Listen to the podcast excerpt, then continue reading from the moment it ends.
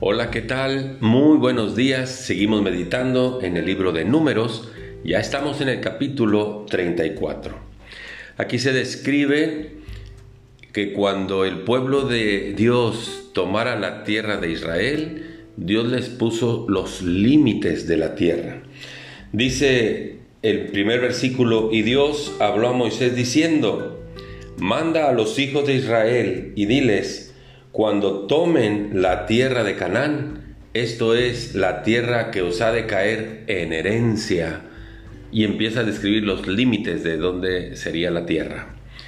Y luego el capítulo termina hablando de quiénes harían la distribución de la tierra y pone ordenadamente a los príncipes de cada tribu, a los principales, es decir, para que ellos se encarguen de la distribución de la tierra. Interesante este capítulo 34. ¿Qué le quiero decir con esto para meditar? Cuando leemos este capítulo encontramos ahí una pregunta que surge inmediatamente y ¿con qué derecho Dios le entrega una tierra a un pueblo? ¿Con qué derecho Dios le entrega una tierra a un pueblo? Para responder a esta pregunta, déjeme decirle que la respuesta es la base de la mayordomía cristiana o la base de la administración bíblica, si lo quiere entender así. ¿Qué es esto?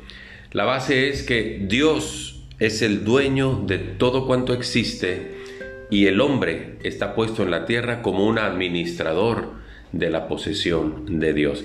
Si entendiéramos esta, esto, otra situación sería nuestras vidas. Dios es dueño de todo cuanto existe y el hombre fue puesto en la tierra para administrar solamente la posesión de Dios. Cuando el rey David, que entendía muy bien este principio, daba una ofrenda para, el, para construir el templo, mire la oración de David en primero de Crónicas 29:11, dice David, Tuyo es, oh Señor, la magnificencia y el poder, la gloria, la victoria y el honor, porque todas las cosas que están en los cielos y en la tierra son tuyas. Tuyo, oh Señor, es el reino y tú eres excelso sobre todos. Las riquezas y la gloria proceden de ti, para que entendamos de dónde vienen. Las riquezas y la gloria proceden de ti y tú dominas sobre todo. En tu mano está la fuerza y el poder, quien nos da la capacidad para hacer lo que tenemos. Y en tu mano el hacer grande y el dar poder a todos. Por eso cuando daba la ofrenda dice, ¿quién soy yo?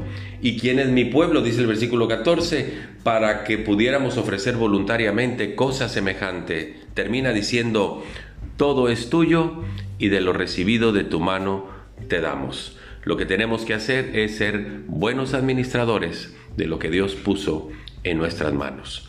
Muchas gracias, que Dios les bendiga.